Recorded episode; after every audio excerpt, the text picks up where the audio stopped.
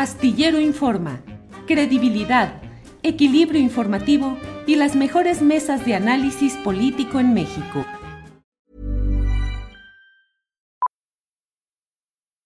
Millions of people have lost weight with personalized plans from Noom, like Evan, who can't stand salads and still lost 50 pounds.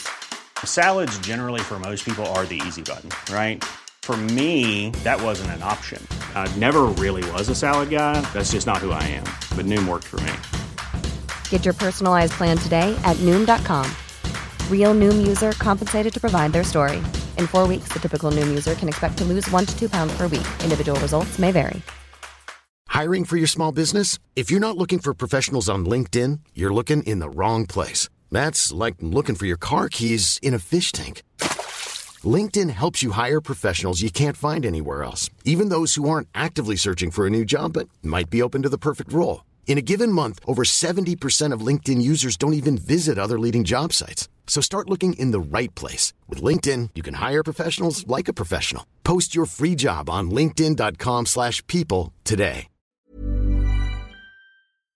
Astillero Informa, credibilidad, equilibrio informativo y las mejores mesas de análisis político en México. Y saludo como siempre, Juan Becerra Costa, buenas tardes. Muy buenas tardes, Julio, qué gusto saludarte. Ayer estaba viendo cómo charlabas con, con Rubén Luengas, este, pues si quieres luego lo sacamos de dudas con respecto al, al tristísimo accidente en el que se murió Adolfo Aguilar Cince, que sí fue, sí fue un accidente, Julio, no hay duda al respecto. Se, se agachó lamentablemente a recoger su teléfono porque le está entrando una llamada, se le cae el teléfono y se agacha a recogerlo al asiento del copiloto, venía con su perro oso, y pues ahí pierde el control de la camioneta y se estrella de frente contra un autobús. ¿Lo conoces tú, sabes de esto, Juan Becerra Costa, por relación familiar con, con, con, con, eh, con Aguilar Cincer, con Adolfo? Pues imagínate, Julio, el día que me casé, Sí, sí. mi papá ya había muerto y Adolfo ahí me acompañó a llevar ese paso, era hermano de mi mamá y nos queríamos mucho. Teníamos Así una es. relación muy cercana. Así es, lo, lo dije o lo pregunté a sabiendas, pues, pero pues para compartirlo con el público. Sí, Arturo Cano. Y, y toda esa versión hay que desmitificarla, ¿no? De que lo mataron, una teoría conspirativa. No, fue un terrible accidente. Bien, Juan, muchas gracias. Arturo Cano, buenas tardes. Buenas tardes, Julio. Adolfo, un hombre muy recordado entre, que- entre los reporteros que cubrieron la campaña de Cuauhtémoc Cárdenas, ¿no? Que ahí Sí, estuvo claro. al lado del ingeniero Sí, en esa, en esa gesta. Y luego era hizo uno su de los libro, asesores. luego hizo su libro que se, se enojó mucho el ingeniero Cárdenas, ¿te acuerdas? El, el de, el de Vamos a ganar. Eh, sí. Qué difícil el, es. el ingeniero, el ingeniero Cárdenas, recuerdo que comentó, caray, yo conseguí, eh, yo creía haber contratado un vocero, no un biógrafo, Pues sí. sobre el. Claro. Alberto Nájar, buenas tardes. Hola, ¿qué tal? Buenas tardes. ¿Cómo están, Arturo, eh, Juan, Julio? Pues no, yo estaba muy chiquito, eh, yo no me acuerdo. de eso. es cierto, es cierto, Alberto. Alberto sí nos es aquí el enganchó, chiquito. Julio, perdón rápido, pero sí nos enganchó Adolfo. A mí Ajá. no, pero a muchos sí a, a- a votar por Fox y le hacíamos esa misma pregunta que le hizo Rubén. ¿Qué haces en ese gabinete? Y respondía Adolfo, decía, bueno, pues me fui con la finta de la alternancia Pues y era sí. pues sacar al PRI por sacarlo de alguna manera y la única posibilidad que vi en los grupos, en las reuniones de esos grupos San Ángel era con Vicente Fox. Pues es que era un- eran momentos en una circunstancia política en la cual eh, el sacar al PRI del poder parecía ya un hecho histórico casi irreversible que iba a desatar la potencialidad del pueblo mexicano y con un candidato locuaz como era Vicente Fox, con todas las promesas desbordadas y el estilo fanfarrón, pues la verdad es que hubo una enorme esperanza que luego se convirtió en lo contrario, en desesperanza, en decepción, en fracaso. Pero, ¿cómo les fue? Quien quiera contestar, ¿cómo les fue anoche de, de, de temblor? Alberto, Arturo. Pues un gran susto, ¿no? Afortunadamente no pasó de ahí, sí fue un, un- un gran susto en, eh, en la colonia donde yo resido, pues hay eh, mucha eh, mala memoria respecto de los, de los sismos, porque han sido, han caído edificios en esta zona, entonces pues sí, la, la gente se pone muy nerviosa, pero afortunadamente eh, pues no, no pasó nada, hubo un saldo blanco. No sé si más tarde vamos a recibir noticias de algún lugar cercano a Acapulco, porque muchas veces esas noticias de los daños en, comunidades pequeñas, sobre todo, pues tardan en llegar, ¿no? Porque quedan incomunicadas. Y bueno, pues además como, como ahora nos tembló sobre mojado, pues ya de por sí había problemas de comunicación en muchos lugares, ¿no? Sí. Alberto Nájar, se han acumulado mm, la inundación terrible en Tula, donde 16 o 17 muertos eh, pues de una manera trágica, o sea, se suspende la, hay la inundación, se suspende la energía eléctrica, no hay oxígeno, no hay nada y se mueren varios eh, que estaban ahí hospitalizados por COVID-19, e inundaciones en Ecatepec, inundaciones en muchos lugares que se suman pues a toda la turbulencia política en la cual estamos viviendo. ¿Qué tiempos estamos viviendo, Alberto? Tiempos de tempestades, de... Um, ¿Tenemos capacidad para enfrentar tantas cosas como nación, Alberto? Mira, sí tenemos capacidad para enfrentar los desastres naturales porque lo hemos vivido en distintos momentos. Este, em, México es un país que cada año es azotado por, por huracanes y existe una cultura de protección civil en las zonas afectadas que ha permitido que las víctimas mortales pues sean cada vez menos, inclusive a veces eh, ninguna persona muere. Eh, a diferencia de aquellos años, el huracán Gilberto, recuerdan ustedes que están, en, que fue en 84, 85, según recuerdo, que devastó Monterrey, devastó pues casi toda la costa del Golfo de México y en Monterrey, por ejemplo, eh, yo fui un par de años después, ahí todavía había restos en el río Santa Catarina que se había permitido construir casi todos, varios fraccionamientos irregulares, por supuesto, y la gente vivía pues muy confiada en que era un río casi seco y entonces llega este huracán y se llevó a un montón de personas. Eh, eh, de, ese entonces a lo que sucede ahora, pues sí hay una, una historia muy larga y un aprendizaje que me parece muy positivo. Lo mismo en los sismos, que también ya está muy arraigada la cultura. Hay varias generaciones de mexicanos que crecieron eh, desde que estaban chiquitos con esa lema de no corro, no grito, no empujo y que saben perfectamente de lo que estamos hablando cuando hay una necesidad de evacuar alguna vivienda, algo que los que ya tenemos algún tiempo, pues en, esta, en, este, en este terreno, pues no, no lo tuvimos de chicos, ¿no? Entonces, por ese lado, pues sí, las turbulencias eh, naturales de México está, creo que yo, la gente muy preparada para eso, nunca es suficiente, claro. Las turbulencias políticas, pues de una u otra forma también las hemos sobrevivido, pues venimos de periodos de tempestades como la aquella que, que platicaba con Rubén, eh, de la época de la guerra de, en Irak, cuando Vicente Fox se le ocurrió operarse de la columna vertebral.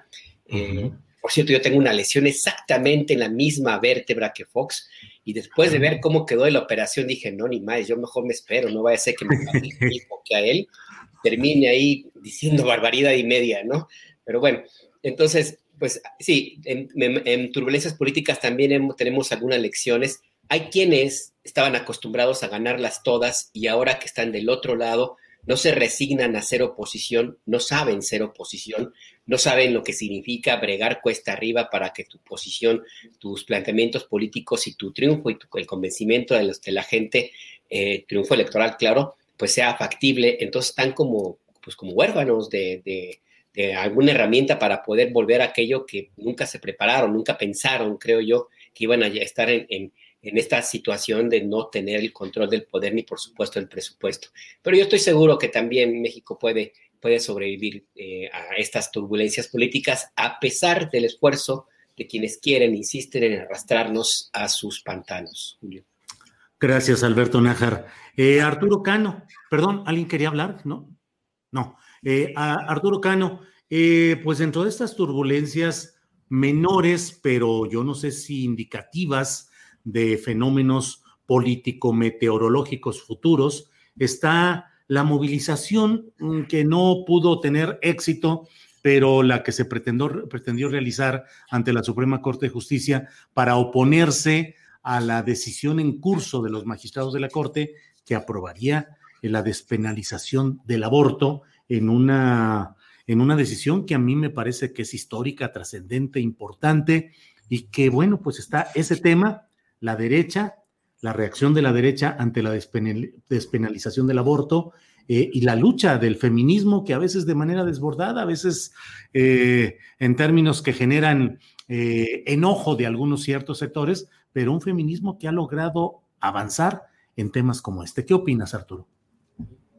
Pues has dado en el clavo, Julio, al combinar estos temas, porque realmente es muy complicado separarlos, ¿no? Son, son temas que tienen muchos, muchos cruces.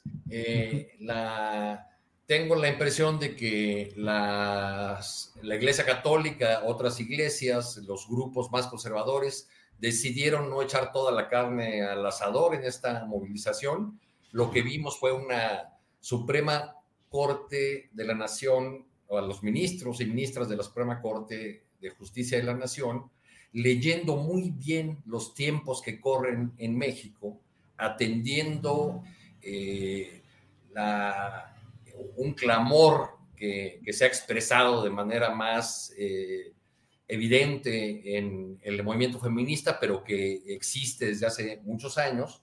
Eh, y al escucharlos desde el lunes en la argumentación que daban este, a favor de esta resolución que despenaliza el aborto, pues creo que lo que tuvimos fue una, una bocanada de aire fresco para un poder judicial cuestionado, eh, pero sobre todo para, para el país entero, para, para, el país que busca derechos y libertades. Creo que es el, el, el, triunfo de una larga lucha en la que han participado desde las primeras eh, mujeres que alzaron la voz en los años 60 o, eh, y, y, sin duda este movimiento que en la última década pues, ha, adquirido un mayor, mayor impulso. Del otro lado, eh, eh, empezaremos a ver, yo creo, la respuesta, porque esta decisión de la Corte no se va a traducir de manera automática en, en las uh -huh. legislaciones locales. Entonces veremos una batalla como la que ocurre cotidianamente en Estados Unidos, donde desde hace muchos años está, eh, no se criminaliza el, el, aborto, pero ha habido eh, entidades, eh, estados de, Estados Unidos, como recientemente ocurrió en, Texas, que siempre buscan darle la vuelta a, ese derecho que han conseguido las mujeres estadounidenses. Creo que eso veremos y será muy interesante también ver en adelante cuál va a ser la actitud de ciertas fuerzas conservadoras y de algunos medios frente a un poder judicial al que dicen defender del autoritarismo del presidente López Obrador. Uh -huh. Porque ahora van a estar muy molestos y los cuestionamientos eh, al Poder Judicial, pues van a venir de estos, de estos grupos. Bien, Arturo, muchas gracias. Eh, Juan Becerra Costa, ¿qué opinas de esta, pues de este, um, de estos tres temas? La despenalización del aborto, el feminismo en lucha y la reacción de la derecha. Pues mira, Julio, ¿qué te puedo decir? Inconstitucional castigar la interrupción del embarazo, sin duda, es un paso y enorme además en materia de derechos sienta jurisprudencia y protege, pues sí a todas las mujeres en la garantía de un derecho que es suyo y de nadie más, pero con ello también protege a la sociedad entera. Polémica, por supuesto, y una polémica tan simplista como añeja y retrógrada, con una dosis de fanatismo que durante siglos ha sido letal y que está basada en principios religiosos que son totalmente anacrónicos, este, porque Julio, pues en todas las religiones existen reflexiones sobre el aborto, ahí están, y sobre ello hay mandamientos que lo prohíben. Y aquí hay que recordar que también todas las religiones, sin excepción, colocan a las mujeres bajo el poder de los hombres y, ven a la sexualidad de las mujeres como algo peligroso que siempre tiene que estar controlada por los hombres. Pues así que ahí tienen los antiabortos de dónde vienen sus preceptos, pero, pero más allá de eso, Julio, me parece que lo que muchos este, críticos este, señala sobre declarar inconstitucional este, penalizar el aborto, pues no entienden o tal vez no quieren entender. Y es que se suman derechos y que aquí nadie está obligando a nadie a abortar. Solamente se está garantizando que quien así lo decida pueda hacerlo libremente y de manera segura. Entonces, sobre las oposiciones, Julio, sobre, pues están que exactamente del lado de la moneda del fundamentalismo, que tendría como reverso suyo el que se hiciera obligatorio.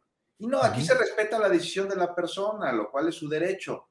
Y, y, y, ya cada quien, de acuerdo a sus valores, a sus creencias, va a tomar una decisión y va a ser respetada sin importar cuál sea.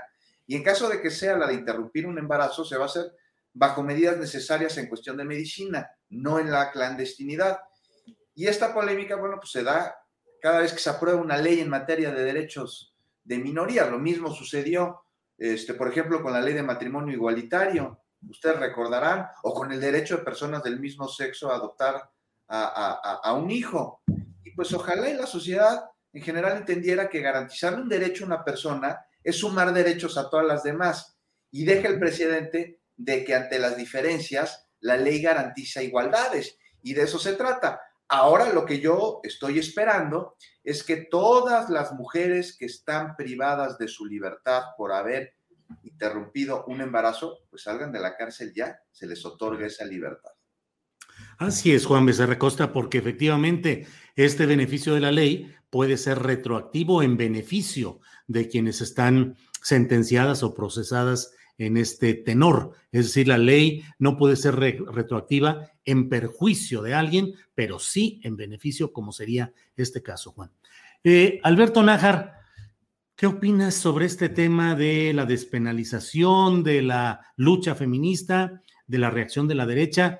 Los ministros de la Corte, de una manera implacable, contundente, determinaron lo que en otros temas y en otros casos pues ha sido motivo de una gran división de opiniones, incluso diría yo de actitudes timoratas de algunos personajes llegados al poder. No puedo yo dejar de reconocer, al menos yo en lo personal, el empuje de eh, Marcelo Ebrard cuando fue jefe de, gobierno de empujar esta agenda eh, de la de, de, constituir a la Ciudad de México como un espacio en el que se, no se penalizara el aborto, eh, con una embestida terrible de personajes como el cardenal entonces en activo Juan Sandoval, entre otros. Pero pues ahí están esos temas. ¿Qué opinas, Alberto?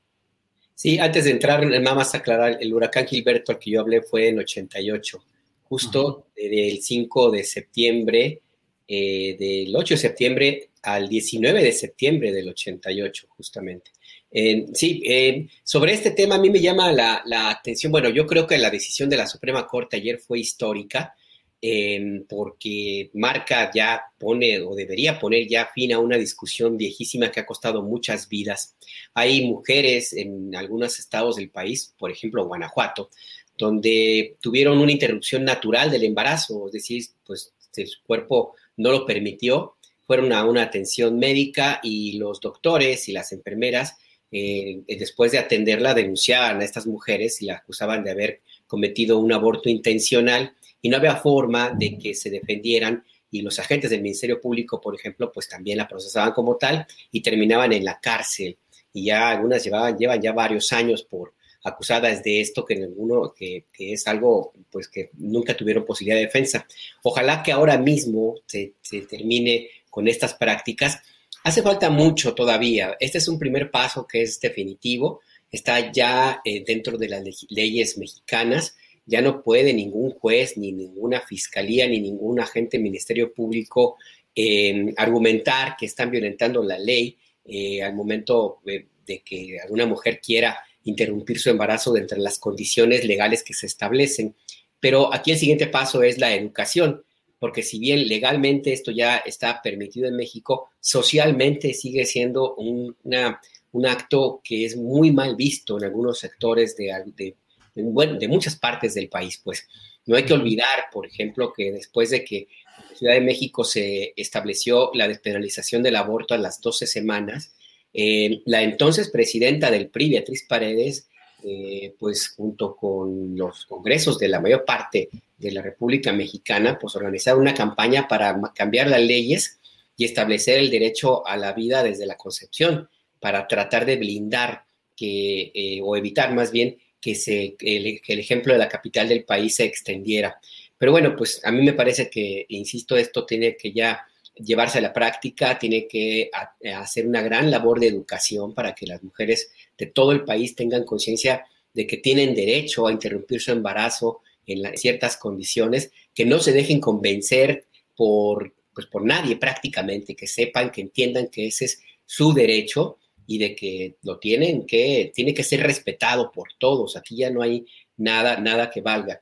Entonces ahí va un primer paso. Y en este proceso de educación, de este paso que dio la Suprema Corte, mucho tendría que hacer la autoridad eh, federal, que es la que tiene instrumentos en todo el país, porque si se lo dejamos a algunos estados, quién sabe si se haga. Y yo no sé hasta qué punto haya una disposición del presidente López Obrador de autorizar una campaña informativa en ese aspecto. Y lo digo porque cuando él fue jefe de gobierno eh, de Ciudad de México, si bien nunca se opuso abiertamente a que se diera este paso de la despenalización del aborto, no hizo nada, casi nada prácticamente, para apoyar esta iniciativa. Fue necesario que Marcelo Ebrard llegara y le diera el impulso que, que el anterior jefe de gobierno pues se negó a, darle. Y ahora mismo, como presidente, pues él mantiene una posición pues ciertamente ambigua y de ahí vienen muchas de las críticas de los grupos feministas que también hay que destacarlo, Julio, y con esto cierro, pues esto que ocurrió en la Suprema Corte es en mucho el triunfo de estos grupos de feministas y de mujeres organizadas en, todo el país, que en algunos lugares fueron muy, muy cuesta arriba, a veces incluso de su propio barrio, de su propio entorno familiar. Eh, y esto me parece que es muy plausible. Gracias. Sí. Bueno, es que escucho un ruido luego cuando termina eh, y pienso que alguien está pidiendo la palabra. Perdón. Em, eh, Arturo Cano, pues en tu anterior intervención hablabas de cómo se entrecruzan estos temas del aborto, el feminismo, la reacción de la derecha. Mm, pues esto tiene también como marco de referencia esta acometida de la ultraderecha con el caso de la visita de Santiago Abascal y la relación con Vox. A estas alturas, ¿cómo ven los saldos del PAN? Por ahí vi, al, no me acuerdo si fue un tuit o una caricatura en la cual decía, creo que fue una caricatura, no sé si de Acelo Ruiz, eh, no sé, eh, donde dice, eh, venimos a destruir el comunismo, pero acabamos destruyendo al PAN. ¿Cómo ves todo ese tema, Arturo? No, pues es un, proceso de autodestrucción en todo caso, ¿no, Julio? Este, yo creo que eh, el, el, PAN está pagando el, haber, el haberse dejado dominar por el odio como principal motor de, de, acción política, porque con esa actitud encaja perfectamente el discurso terriblemente racista, homofóbico, antiinmigrante, antiderechos de, del señor Abascal, líder de, esta agrupación española. Eh, pero hay que decir que en el caso nuestro, pues ninguna, eh, ninguna expresión de la derecha mexicana se había lanzado al vacío de esta manera. Eh, no es una cosa menor, aunque los firmantes del manifiesto anticomunista ahora digan que se arrepienten, muy en el estilo de cierto catolicismo que lanza la piedra, eh, comete la ofensa y después, ah, perdón, me equivoqué, este, y, entonces el ofendido, la persona agraviada, queda como el, único responsable del, agravio, ¿no? No es, eh, por supuesto, cosa menor que la mitad de los senadores del PAN, que deben equivaler a más de 12 o más por ciento del, Senado, hayan recibido al líder de esta, de una agrupación que además vino con la intención muy clara, eh, con la intención muy clara de sembrar sus raíces aquí después de que le vio potencial al mercado mexicano, así lo, consideran como un mercado. ¿Qué vieron en el mercado mexicano eh, en términos de eh, empatía ideológica, de conexión? ¿Qué vieron más allá de, esta, de esto que, te daba un buen ejemplo tu entrevistado de hace un rato, el exdiputado Leal? Eh, recordé que en, en, Honduras acuñaron una expresión para referirse a estos personajes que traen en sus cabezas una confusión ideológica, una mezcla de ideas, eh, incluso contradictorias, que no se pueden explicar o que no pueden armar un discurso político, ¿no? le dicen en Honduras a las, a las plantas del chayote patastera, ¿no?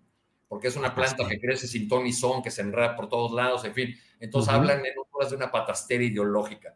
Pues eso es lo que traen algunos quizá en el PAN, aunque otros, yo creo que muy claramente eh, son herederos de, de una expresión política que no tuvo lugar en el PAN durante algunas décadas. no en vano hubo el llamado Partido Demócrata Mexicano, recuerdan aquel partido del gallito. Sí, del gallito. Era Gumercindo Magaña. eran tan impresentables como, como conservadores que ni en el PAN los querían, ¿no? Por allá de 1964, eh, uno de los ideólogos del PAN, eh, Gómez Morín, se refirió a ellos como los meones de agua bendita. Bueno, pues han regresado los meones de agua bendita al, Partido de Acción Nacional eh, y, esto va a significar en, eh, para las contiendas políticas que vienen que están eh, cumpliendo o están dando pasos en la dirección que perfila o que quiere o que busca el presidente López Obrador.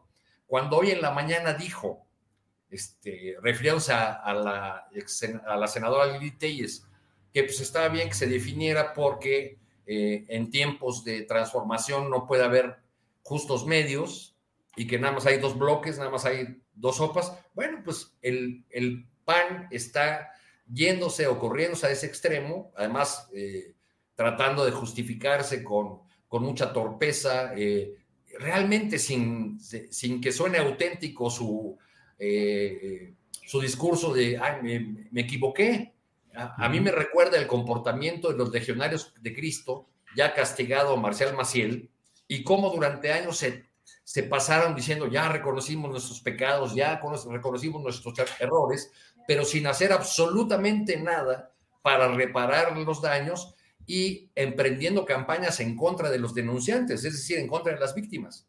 Es la misma lógica de la hipocresía de cierto catolicismo la que yo veo en la actuación de estos senadores y en los costos políticos que tendrá para Acción Nacional. Gracias, Arturo Cano. Eh, Juan Becerra Costa, ¿cómo has visto el desarrollo de esta? Pues sí, aquí sí que el mea culpa de unos panistas y la ultraderecha meones de agua bendita, que nos recuerda Arturo Cano esa frase en la que efectivamente, pues durante un tiempo hubo este partido demócrata mexicano llamado el Partido del Gallito, que era eh, los residuos del movimiento sinarquista, que eran a su vez una parte del movimiento cristero. Tuvieron a directivos como Ignacio González Goyás, eh, Gomercindo Magaña, en fin. Pero ¿cómo ves esta evolución o involución de la derecha mexicana, concretamente la panista, Juan Becerra Costa. Julio Salvador Camarén escribió hoy un artículo, eh, creo que sí fue hoy, bueno, hoy lo leí, para el financiero, cuyo título me parece de lo más puntual, El PAN en su, en su suicidio en tiempo real. Y bueno, pues coincido, coincido, nada más le añadiría tal vez que fue uno imprudencial desde que decidieron llevar a cabo esa reunión con lo más oscuro de una derecha que vaya, que es desde hace siglos oscura, la española. Y bueno, ya para que yo suicida con Salvador, está complicado, pero en esta ocasión sí. Mire, este es una derecha que es fundamentalista, eh, que es, imagínate qué tan fundamentalista que están los propios panistas, se asustaron, como dice Gómez Morín, de los que me aman agua bendita. bueno, después de esta reunión continuó un desenlace de intentonas de deslinde y de fabricación después de chivos expiatorios, como el pobre encargado de las redes sociales, a quien responsabilizaron de una aquelarre que no organizó. Claro. Y de, acuerdo a sus funciones, puso público, porque pues no me vengan, si no quería salir en la foto, ¿para qué posan en ella? ¿No? Y, sobre la reunión, el asunto aquí no es menor. O sea, Vox es el primer partido de extrema derecha que tras el oscurantismo de Franco llega al Parlamento español. Su ideología junta lo más radical del fascismo en la actualidad. O sea, ahí podemos encontrarnos en Vox a la homofobia de Bolsonaro, a la xenofobia y al machismo de Trump, al autoritarismo de Le Pen. Y este, imagínate, es un, un partido que afirma que la homosexualidad es una enfermedad algo que científicamente no tiene sustento alguno. Este, dicen que las pandemias vienen por la migración, entonces atacan a los migrantes, que las feministas son feas como las hermanas de la Cenicienta, bueno, las hermanastras, dijo Vox en alguna ocasión. Y, bueno, pues de todos es conocido aquí el que afirma que los españoles llegaron a México en el siglo XVI para salvarnos. Claro. Y bueno, tenemos claro que, que la existencia de grupos extremistas de derechas Julio, por eso es, importante poner en contexto esta reunión, ponen en peligro pues no solo a distintos grupos sociales, sino a la democracia. A los grupos sociales en peligro físico agreden a migrantes, a homosexuales, o aquellos que, que pues ya su apariencia física nomás no les gusta, no les resulta apropiado. Y pues hay que echar un ojo a la cobertura ideológica que lanzan. imagínense qué tan radicales son estos cuates que nada más de que se difundió la reunión en la que el este se creó un minicismo dentro del PAN. O sea, varios de sus miembros, antes de los deslindes de los organizadores, ya se habían pronunciado en contra de que se hubiera celebrado. Y ya luego Reventería ya ofreció disculpas, dijo que había sido un error, lo que también tiene implicaciones que me parece que son muy serias, porque como dijo el presidente, pues dejan ver que están en el closet, o sea, ni siquiera son capaces de sostener este, con la palabra, el presidente ya salieron del closet, no, parece que están en el closet, no son capaces de sostener con la palabra lo que con la conducta hacen. Y ahora mi pregunta es sobre esta reunión de la que tanto se ha hablado, pues, ¿qué, ¿qué, será de ella en unos meses, en unos años? ¿Quedará como una anécdota que, este, pues, que no revela nada nuevo, sino que confirma lo que ya sabemos del yunque y de varios panistas? No creo. Me parece que aquí sí hay un daño reversible, porque no se trata de un hecho aislado, sino de un remate a una serie de posturas que afuera del partido confirman, pero que dentro lo rompen aún más de lo roto que ya está. This is Paige, the co-host of Giggly Squad, and I want to tell you about a company that I've been loving, Olive and June. Olive and June gives you everything that you need for a salon quality manicure in one box. And if you break it down, it really comes out to $2 a manicure, which is absolutely insane. It's also so easy to get salon worthy nails at home with Olive and June. The difference between how your nails used to look when you did them yourself and now with the Manny system is a complete game changer. The best thing about Olive and June too is it's a quick dry, dries in about one minute, lasts for five days, and full coverage in up to one to two coats. Visit oliveandjune.com slash perfect Manny 20 for 20% off your first system. That's oliveandjune.com slash perfect Manny 20 for 20% off your first system system. Many of us have those stubborn pounds that seem impossible to lose, no matter how good we eat or how hard we work out. My solution is PlushCare.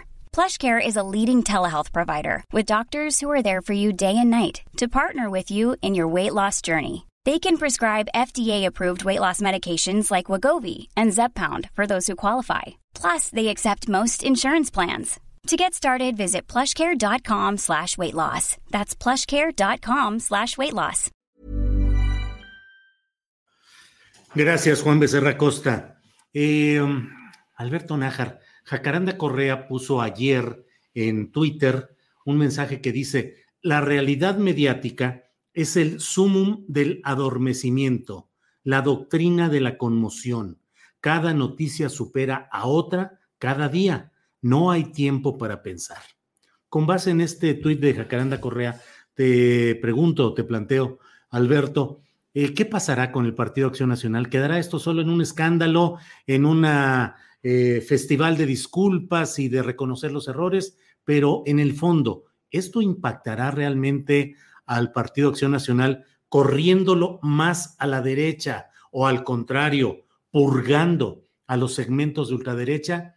¿Qué opinas de esta evolución o involución que puede tener el PAN a partir de este episodio de Abascal y Vox? Pues mira, el Partido Acción Nacional tiene ya varios años en una profunda crisis. Desde el momento en que admitieron como uno de sus voceros, casi ideólogo, representante legal y militante distinguido, le colgaron medallas a un sujeto impresentable como Javier Lozano, pues yo creo que ya más daño que ese pues no sé si lo que vimos ahora mismo le vaya a tener alguna repercusión, repercusión mayor, porque ya la imagen de que es un partido que está lejísimos de la, los principios básicos por los cuales nació cercano, sí, a la, a la, derecha de aquel entonces, pero que tuvo una evolución con Gómez Morín y otros eh, eh, personajes como, como él mismo, que dieron al partido una filosofía como una alternativa para muchísimas personas. Eh, pues eso ya se perdió, se olvidó y, quién sabe si tengan capacidad de, recuperarlo y ánimo siquiera de quienes están militando en esa organización política y que han sido relegados desde hace, que te diré, ochenta y tantos, con Maquío, con los bárbaros del norte, con la llegada de Diego Fernández de Ceballos, con la llegada de las concertaciones, con eh, Carlos Medina Plasencia, Vicente Fox, el intento que hubo de recuperación de la doctrina tradicional histórica con Castillo Peraza y que luego se perdió con este sujeto, se apellida Calderón Hinojosa. Yo creo que el PAN ya está bastante lastimado y lo que vimos en esta semana, pues es nada más la confirmación, el quitarse la máscara de lo que piensan realmente muchos de los neopanistas, de quienes han arribado a esa organización política, pues porque seguramente no encontraron en el espectro electoral, electoral algo que se les acercara a su ideología o porque, y me parece la respuesta más, más eh, digamos, eh, adecuada, o porque necesitan estos grupos una arma, una estrategia electoral para poder contender eh, ya en, esas, en esos terrenos y pues avanzar en su propia agenda. Es decir, estarían utilizando el Partido Acción Nacional que no ha logrado superarse de su crisis. ¿Hasta dónde va a llegar este gran problema del partido? Pues yo creo que electoralmente va a estar un poco complicado que se recupere. Em, va a desaparecer, no lo creo, sigue siendo muy fuerte. ¿Seguirá como una alternativa eh, política? Pues sí, sí lo es para muchos mexicanos que han refrendado eh, los gobiernos distintos en, en algunas entidades. Que realmente trascienda hacia la historia política del país, pues es lo que yo creo que está por verse, porque me parece a mí muy adecuado pues que eh, haya ocurrido esto, lo que no me parece que sea lo más conveniente es que hayan tratado de negar la realidad. Yo creo que ahí sería más fácil que ellos en el Partido de Acción Nacional pues asumieran que están en esta posición y ya pues que se definan. Y seguramente ahí en ese en ese terreno pues van a encontrar muchos adeptos que les van a alcanzar para, con los votos suficientes para obtener un triunfo como el del, el del eh, lo que tuvieron en el 2000, pues difícilmente, porque además, ojo, pues quien triunfó en el 2000 tampoco era necesariamente eh, un partido solo, sino que fue una amplia coalición y fue el hartazgo de mucha gente que pues que ahora pues, se inclinó por un candidato al otro extremo del espectro político. Así es que, pues no, yo creo que sí es un golpe duro. Yo no estoy muy seguro que le vaya a marcar más allá de lo que ya tiene eh, el, partido. Yo lo pondría como una raya más al Tigre. ¿Hasta dónde van a ser capaces de recomponerse? Pues quién sabe. Bueno, Alberto, gracias. Eh, Arturo Cano, mm, todas estas eh, turbulencias de las que hemos estado hablando en el partido de la derecha electoral, Acción Nacional, pero mientras tanto, del otro lado, en Morena o en el contexto de la llamada 4T, pues la verdad es que todo pareciera caminar con mucha disciplina interna, hay algunas quejas, algunas protestas, pero no sucede gran cosa. Y eh, ahora se ha dado a conocer el dictamen de la línea 2, el dictamen pericial eh, final.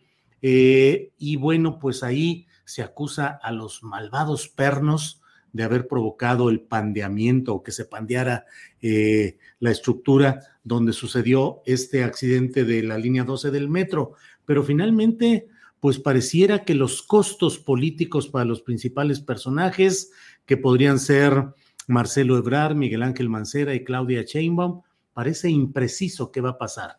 ¿Cómo has visto, Arturo Cano, esa emisión de este dictamen pericial final, por un lado, y por otro, cómo quedan los aspirantes presidenciales, sobre todo Marcelo y Claudia?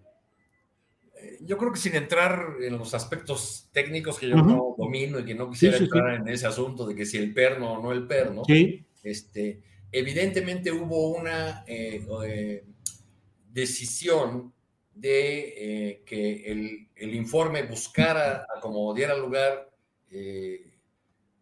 no señalar o no cargar las culpas del colapso de, esa, de ese tramo de la línea 12 en una sola administración, en un solo gobierno.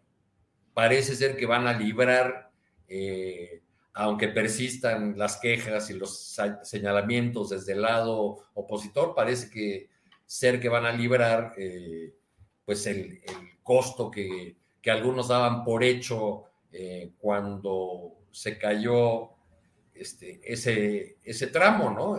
los días en que leímos este, una gran cantidad de artículos y tweets que decían hasta aquí llegó Marcelo Ebrard, se acabó, ya no hay candidatura presidencial, etcétera, etcétera. Bueno, pues ahí ha, seguido caminando la investigación, ha, surgido al final este informe que a uno le resulta convincentes, que otros eh, cuestionan, pero parece ser que los suspirantes de la, de la 4T pues siguen intocados y siguen en la, en la marcha este, de, hacia, hacia la definición de la candidatura.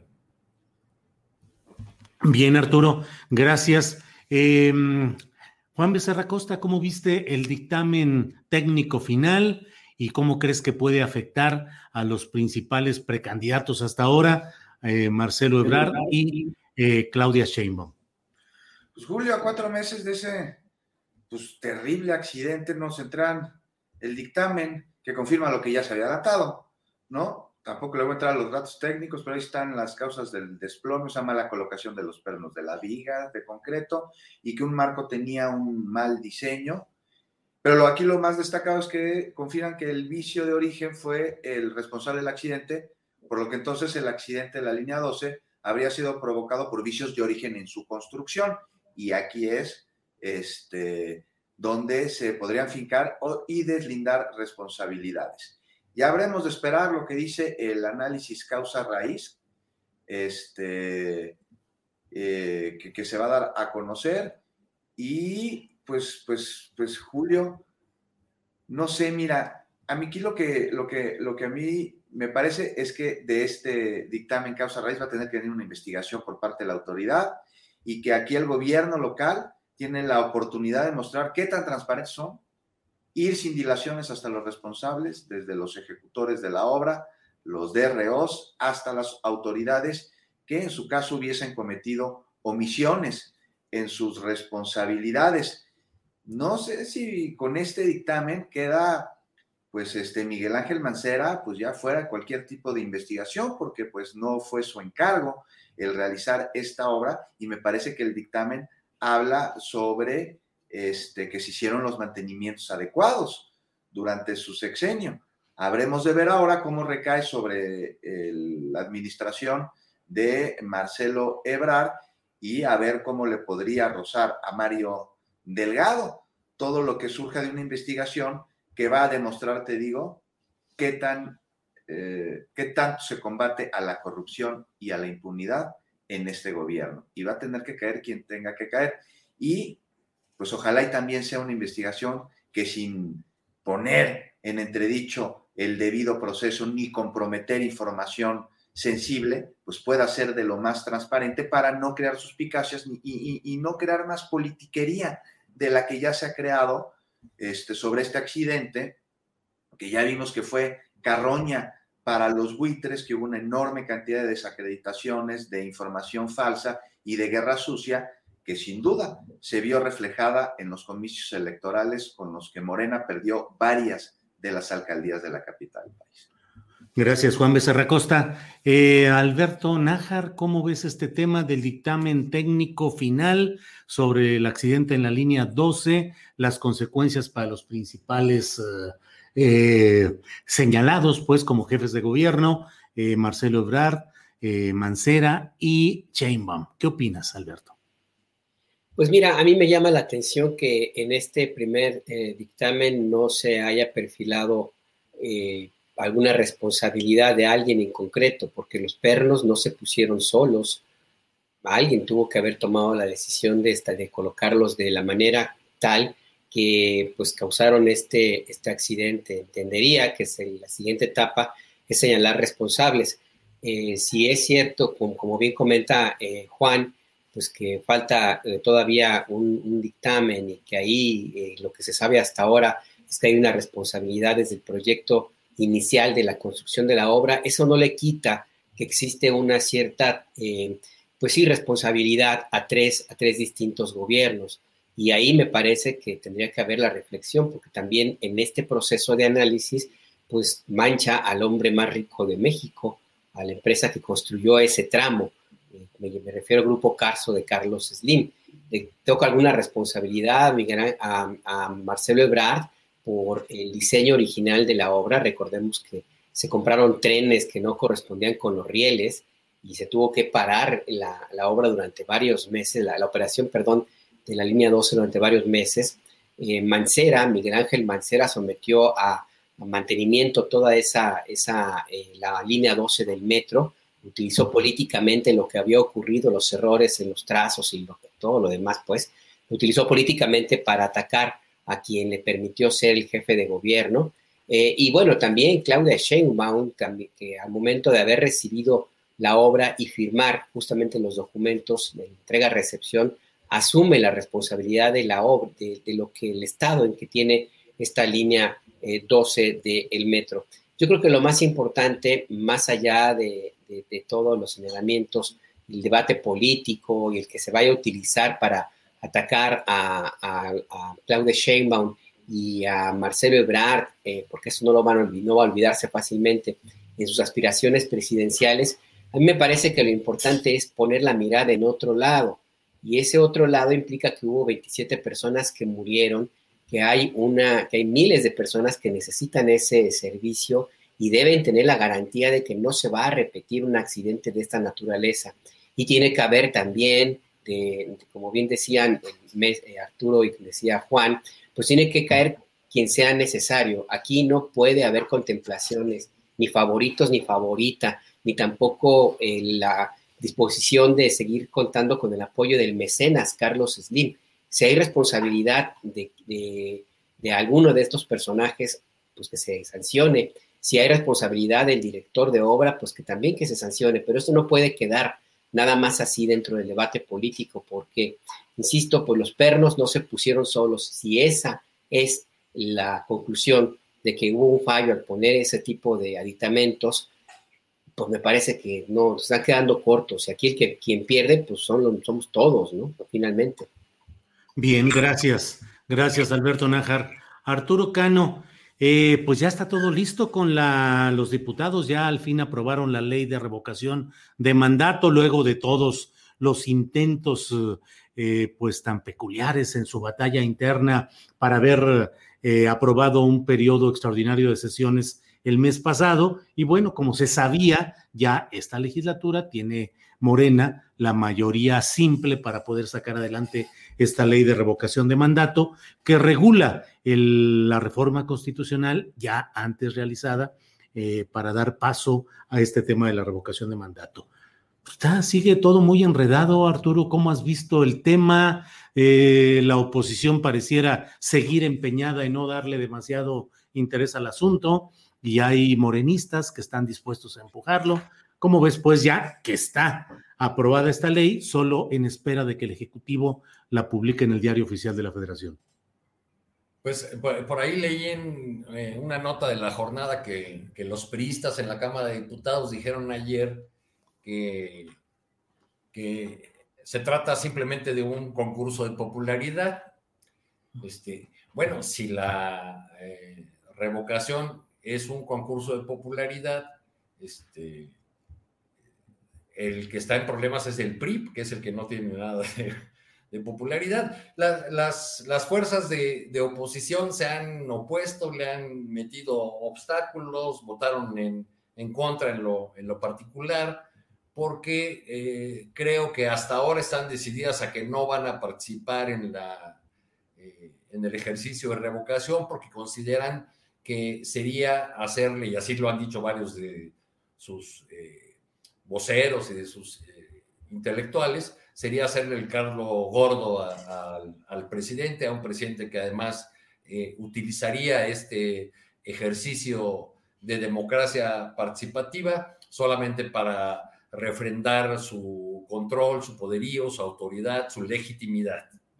entonces, bueno, están, veremos si si una parte de la oposición va a decidir participar, cuál, va a ser el vehículo o la fórmula que, emplearán para que ciudadanos, como quedó en la ley, sean los que soliciten eh, que se lleve a cabo el ejercicio. Tiene que ser 3% del padrón y en el, eh, en el ejercicio debería participar al menos 40% de los electores para que fuera, para que fuera vinculante.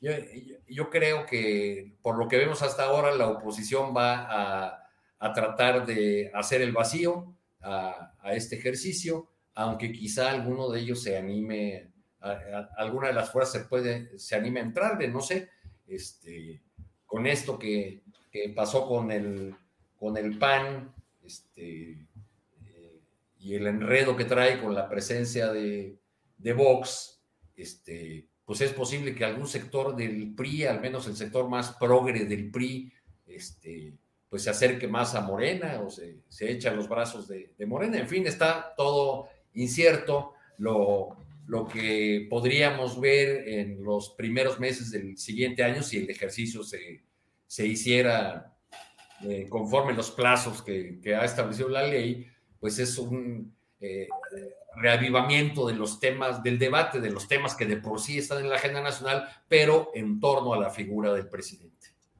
Gracias, Arturo Cano. Eh, Juan Becerra Costa, eh,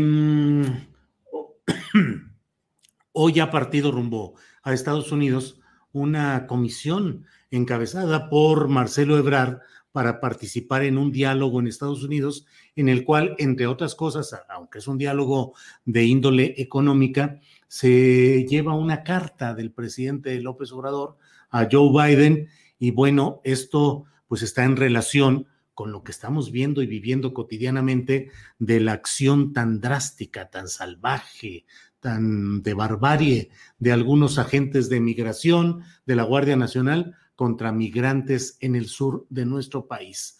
Eh, ¿Cómo ves el tema de el propio presidente ha dicho que él va a invocar que se puedan atacar las causas de fondo que provocan esa migración, creando empleos y prosperidad pues en Centroamérica, cosa que se llevaría mucho tiempo y que ya quisiéramos tenerla por lo pronto aquí en México para luego tratar de presionar o empujar para que se realice en otro lado. Pero ¿cuál es tu opinión sobre esto que está pasando con los migrantes en el sur, las fuerzas mexicanas, las fuerzas armadas y la carta o la delegación que va a Estados Unidos en esta ocasión? Juan. Pues mira, te puedo adelantar que el viernes seguramente el mensaje será que se discutieron temas de interés bilateral y se resaltarán las buenas intenciones de ambas partes en precisamente atacar cuáles son las causas de la migración en Centroamérica, en el sur de México, y que habrá inversiones y que el diálogo fue respetuoso y que el diálogo fue amistoso y que llegaron a puntos de acuerdo. Y sí, como también mencionas, está el proyecto que es la primera vez que lo veo de atender este problema de la migración, que no es un problema nuevo ni es una circunstancia nueva y, es algo añejo, es algo milenario que existe desde que antes de que los hombres escribiésemos la historia, las migraciones.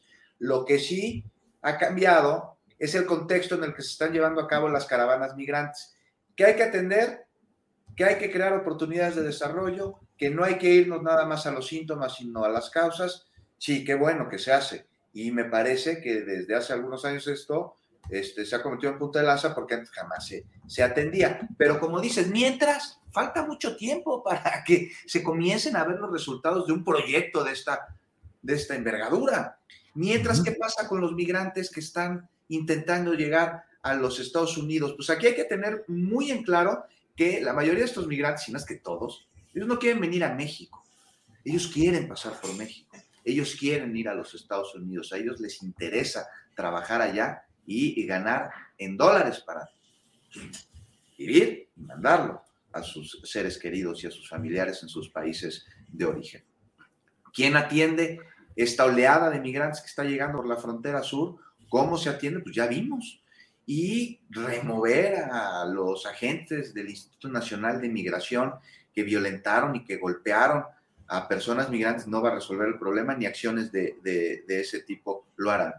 Para empezar hay que entender, y me gustaría a mí poder hacerlo, y, ya tendrás a Guadalupe Correa en unos días que igual y nos, nos mm. echa luz, es de dónde viene toda la organización que hay detrás de estas caravanas migrantes, que los ves que traen teléfonos celulares a los que les están llegando indicaciones a través de WhatsApp para ver a dónde van, a dónde salen, dónde se quedan, por dónde se coordinan y entonces cuáles son los intereses de estos grupos que los están dirigiendo para crear esa desestabilización en la zona que produce estas caravanas migrantes. Y mientras tanto, mientras todo esto sucede, pues México tiene la obligación humanitaria de recibirlos, de darles asilo, bueno, no asilo, de darles cobijo, de darles comida, de no violentarlos, pero tampoco los puede recibir y mantener aquí una enorme cantidad de personas que no se quieren quedar en México y que quieren ir a los Estados Unidos.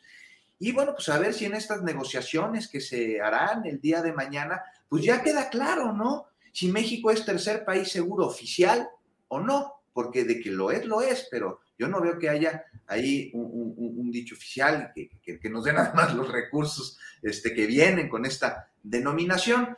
Y si me permites, Julio, rápidamente, me gustaría comentar algo sobre la, la, ley de revocación de mandato. ¿Se puede?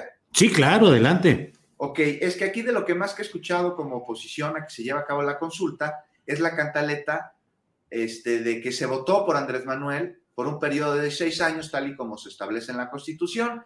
Y aquí quisiera hacer énfasis en esta cerrazón que existe en muchos que se dicen incluso progresistas. No hay que olvidar que en su candidatura una de las promesas fue que iba a instrumentar precisamente la revocación de mandato para que el pueblo determine si continúa o dimite como presidente, por lo que la gente votó por un presidente que sabían iba a someter a consulta su permanencia poco después de la mitad del sexenio. Tampoco hay que olvidar que diez días después de que López Obrador ganó las elecciones presidenciales, presentó su lista de los temas legislativos que veía como prioritarios, entre ellos sí la revocación de mandato. Y ahora lo que hemos visto es que con esto, buena parte de la oposición está trabajando o ha trabajado arduamente para ponerle trabas con la intención de que no se lleve a cabo, como sucedió con el proceso legislativo anterior, lo que dio como resultado que el INE haga labores legislativas que para nada le corresponden. Y es que, pues sí, hay que reconocer que tienen miedo en los resultados, pues esto seguramente van a dar certeza en la población de que el presidente es popular. Y entonces vemos una vez más el, discurso contradictorio de la derecha, que por un lado dice, fuera López, fuera, que se vaya, adiós, pero por otro lado torpedea una consulta que dentro de su propuesta está la de justo poner en el asador esa posibilidad que tanto aclama. Y, bueno, ya para el final, no sé si ustedes, yo les pregunto, ¿les queda claro cómo responder a la pregunta que se, que se aprobó? Bueno, eh, gracias Juan Becerra Costa. Estamos ya en la parte final de, este, de esta mesa. Son las dos de la tarde con 56 minutos.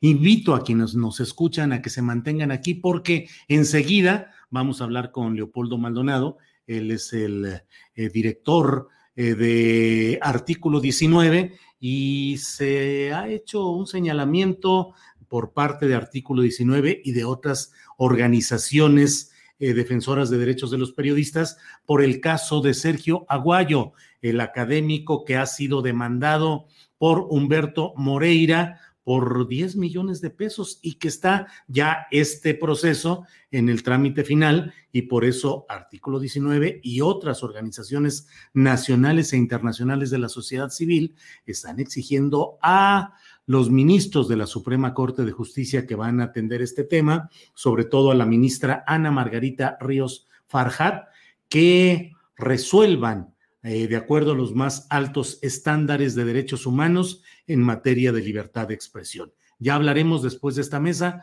con Leopoldo Maldonado. Pero bueno, Alberto, pues ya para cerrar esta mesa, eh, tu opinión sobre lo que pregunta Juan Becerra Costa. ¿La pregunta está clara o no está clara? ¿Cómo ves este proceso de la tal revocación de mandato? No, la pregunta no está clara, la verdad. Se va a prestar a muchas confusiones, este, porque eh, pues hay quienes dicen que, si, hay que responder sí o responder no, porque en ambas, eh, si en ambas, pues creo que son dos preguntas, ya pues en una, tienes una, una dice sí, en otra dices no, entonces al final del día, pues me parece que quedó muy, muy enredado. Aquí el, el tema es hasta dónde este ejercicio de revocación de mandato va a ser em, pues efectivo.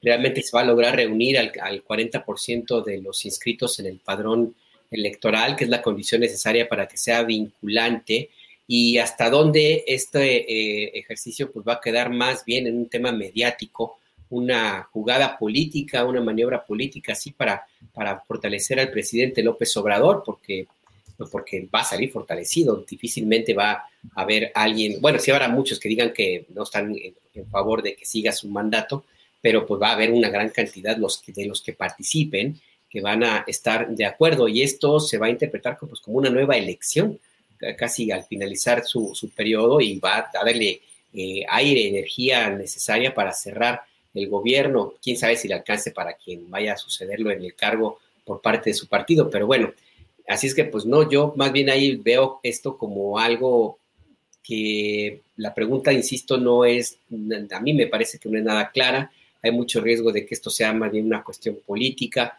y habrá que ver también hasta dónde la, la oposición realmente aprovecha el momento. Yo tengo la impresión de que ya se dieron cuenta, alguien les dijo que la intención que, expresaron hace ya algunos meses de que iban a hacer todo lo posible porque López Obrador no terminara su gobierno, pues les iba a salir el tiro por la culata y están tratando de, de, hacerse para atrás y cambiar de estrategia. Ahora mismo, quién sabe si les resulte. Habrá, habrá que verlo, pero por lo pronto me parece que viene un ejercicio ahí extraño habrá, habrá que verlo.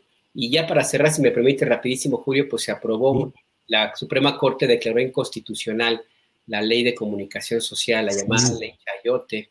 Eh, entonces, se abre la puerta para que se cumpla otra de las promesas que siguen pendientes de parte del gobierno de López Obrador, que es una legislación clara, eh, objetiva, imparcial para, para la asignación de la publicidad oficial eh, y para que existan criterios ya muy definidos para una ley o una administración pública que fomente el periodismo independiente y que se destierre para siempre esta práctica de utilizar la asignación de recursos fiscales para la publicidad de la acción de gobierno, que es algo totalmente legal, como un elemento para castigar o para premiar a algunos medios de comunicación. Ahora sí ya no hay pretextos ya en la Corte dijo que es inconstitucional la ley eh, que, se refiere a este tema. Así es que pues la pelota queda en la cancha de Jesús Ramírez y pues ojalá, ojalá que se den los pasos necesarios en este tema, Julio. Alberto Nájar, gracias por tocar este tema que además sería materia para eh, platicar un largo rato. Por desgracia son las 3 de la tarde en punto. Hoy empezamos puntuales, así es que pues cerramos esta plática. Arturo Cano, muchas gracias como siempre y buenas tardes. Muchas gracias, buenas tardes. Nada más como comentario final diría que me reí mucho con los chistes y los cartones alrededor de la visita del caballero español, pero no debemos olvidar que estos personajes son cosa muy seria y que pueden poner en riesgo la democracia. Uno de los firmantes de esa llamada Carta Madrid es Eduardo Bolsonaro, el hijo de este fascista brasileño. Nada más para que no olvidemos esas cosas. Buenas tardes a todos. Gracias. Sí, Arturo Cano, muchas gracias. Eh, Juan Becerra Costa, gracias y buenas tardes. Muchas gracias, Julio, Alberto y Arturo. Tienes razón, acuérdate cómo nos reíamos de Donald Trump antes de que fuera presidente. Pues sí. Así es, así es, así es. Gracias, Juan Becerra Costa. Alberto Nájar, gracias y buenas tardes. Buenas tardes, Julio. Un abrazo a todos. Cuídense. Que estén bien, gracias. Ah, por cierto, perdón, es septiembre, ¿eh? Es septiembre, sí, así es, septiembre, septiembre. El mes de los temblores. Sí, señor, el mes de los temblores. Gracias, Alberto Nájar, Juan Becerra Costa y Arturo Cano. Para que te enteres del próximo noticiero, suscríbete y dale follow en Apple, Spotify, Amazon Music, Google o donde sea que escuches podcast. Te invitamos a visitar nuestra página julioastillero.com. When you make decisions for your company, you look for the no-brainers. And if you have a lot of mailing to do, stamps.com is the ultimate no-brainer. It streamlines your processes to make your business more efficient, which makes you less busy. Mail checks, invoices, legal documents, and everything you need to keep your business running with stamps.com. Seamlessly connect with every major marketplace and shopping cart Schedule package pickups and see your cheapest and fastest shipping options from different carriers with rates up to 89% off USPS and UPS rates. And with the stamps.com mobile app, you can take care of mailing and shipping wherever you are. Make the same no-brainer decision as over 1 million other businesses with stamps.com. Sign up with code program for a 4-week trial plus free postage and a free digital scale. No long-term commitments or contracts. That's stamps.com. Code Program. Para que te enteres del próximo noticiero, suscríbete y dale follow en Apple, Spotify, Amazon Music, Google o donde sea que escuches podcast. Te invitamos a visitar nuestra página julioastillero.com.